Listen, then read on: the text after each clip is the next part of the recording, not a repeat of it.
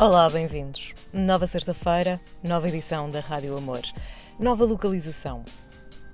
Ando a explorar vários sítios onde posso gravar esta newsletter, esta mensagem, este podcast. Eu nem sei o que chamar a isto. Mas esta semana tenho um texto para vocês. Tenho de dizer a verdade, eu gosto muito deste texto. Não é por ter sido eu a escrever, obviamente. Não, não é isso. Mas acho que hum, acho que é algo que todos hum, precisamos de ouvir e é um tema sobre o qual precisamos pelo menos pensar e ganhar consciência. Isto é cada vez mais distópico e temos de começar a perceber isso. Chama-se assim: Na era da hipervigilância, vou desaparecer do mapa. Porque muitas vezes é mesmo isso que me apetece fazer: desaparecer do radar. Como se diz em inglês, under the radar. Aquela coisa muito cinematográfica. Vamos lá ao texto da sábado então. E este tema, desculpem, estou a interromper a minha própria leitura. Este tema surgiu porque tenho uma preocupação acrescida em relação a todas as preocupações que já tinha. E vou então passar a ler. Tenho atualmente uma responsabilidade em mãos que me aterroriza. Envolve internet, crianças e ensino. Precisa de se dar a conhecer e sei o preço que pagamos por cada bit de informação que colocamos na web. No entanto, é na web e nas redes sociais que esperam encontrar-nos. É na web e redes sociais que encontro o maior desafio. Este texto é uma espécie de desabafo. Eu espero que desabafe e súmula de preocupações. Espero que gostem. Neste admirável mundo já não muito novo da internet, da web e mais recentemente das redes sociais, há um paradigma paradoxal. O paradigma supõe que nos apresentemos nessa ideia que aniquila o real em torno do imaterial, que defende que o que não se encontra através do Google não existe. O paradoxo é o de sabermos o quanto tal está errado e o que significa a mercantilização da nossa existência. E eu pergunto-me sempre: será que sabemos mesmo? Os que resistem são esquisitinhos. E são esquisitinhos com a mania que sabem, olhados de sugelaio por quem desconfia e prefere continuar na ignorância, porque tudo isto é demasiado assustador. Os que sabem que na base dos resultados de uma pesquisa no Google está uma complexa rede de circulação de dados que nos manipula e condiciona, não o sabem explicar. E eu sinto que estou neste segundo grupo. Eu nem sempre sei explicar isto.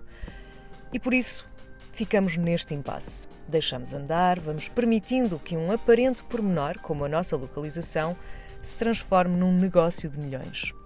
A ubiquidade da tecnologia transformou a nossa forma de viver. Apresenta-se de tal forma útil, aparentemente, ao nosso serviço, transformando-nos em dados, colocando-nos ao seu serviço. A tomada de consciência de como este ecossistema funciona esbarra na nossa vontade de conveniência, desejo de informação e necessidade de conexão, razão pela qual vamos cedendo dia após dia, pacote de dados após pacote de dados, levando-nos ao ponto em que, se taparmos a cabeça, destapamos os pés. É uma situação para a qual não encontro solução e da qual dificilmente todos poderemos sair. Para quase tudo, necessitamos de credenciais de acesso, o famoso login que empresas como a Apple, Google, Facebook, mas também a Microsoft agregam para nos facilitar a vida e podermos aceder, ou seja, entrar, como costumamos dizer, nos diferentes serviços ou plataformas que cada uma destas empresas detém. Basta pensarmos no número de vezes que usamos as credenciais de qualquer uma destas empresas para usar o serviço de outra, ou seja, no número de vezes que, por exemplo, usamos o nosso endereço Gmail para usar qualquer outro serviço que não o correio eletrónico. Ao mesmo tempo, além de tornarmos transversal este acesso entre serviços e aplicações, também fazemos parte de uma economia semi-invisível, mas muito lucrativa. A indústria dos dados de localização que junta os que colectam, os que agregam, os que comercializam e os que tratam estes pacotes de dados para os vender a alguém. A questão é: a quem? Este contexto é bastante opaco e mesmo os que pensam eu não tenho localização ativa, amiga. Também esses fazem parte deste contexto pouco regulado que rende milhões. Rende milhões a alguém, não a nenhum de nós. Tudo começa com uma pergunta muito simples à qual devemos responder não. Não autorizamos a aplicação a aceder à nossa localização. Contudo, os mapas necessitam da localização. O estado do tempo também. Imobiliário, música, jogos, vídeos, até o streaming. E por vezes até as notícias. As fotos que tiramos têm a localização associada e precisamos fechar completamente os canais de acesso para nos protegermos. Tal não é possível nos dispositivos modernos que a maior parte das pessoas utiliza. A favor da conveniência, facilidade, conexão, além de nos fornecerem a informação que procuramos, resta saber o que fazem estas empresas com estes dados. É o preço a pagar para usufruirmos de serviços gratuitos como o Google Maps ou o Waze, o estado do tempo ou das ondas. Não.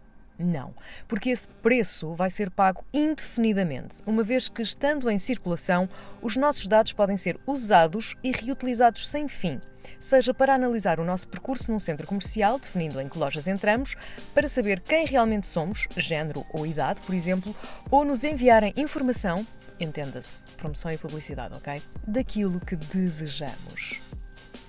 Desejaremos? Não sei.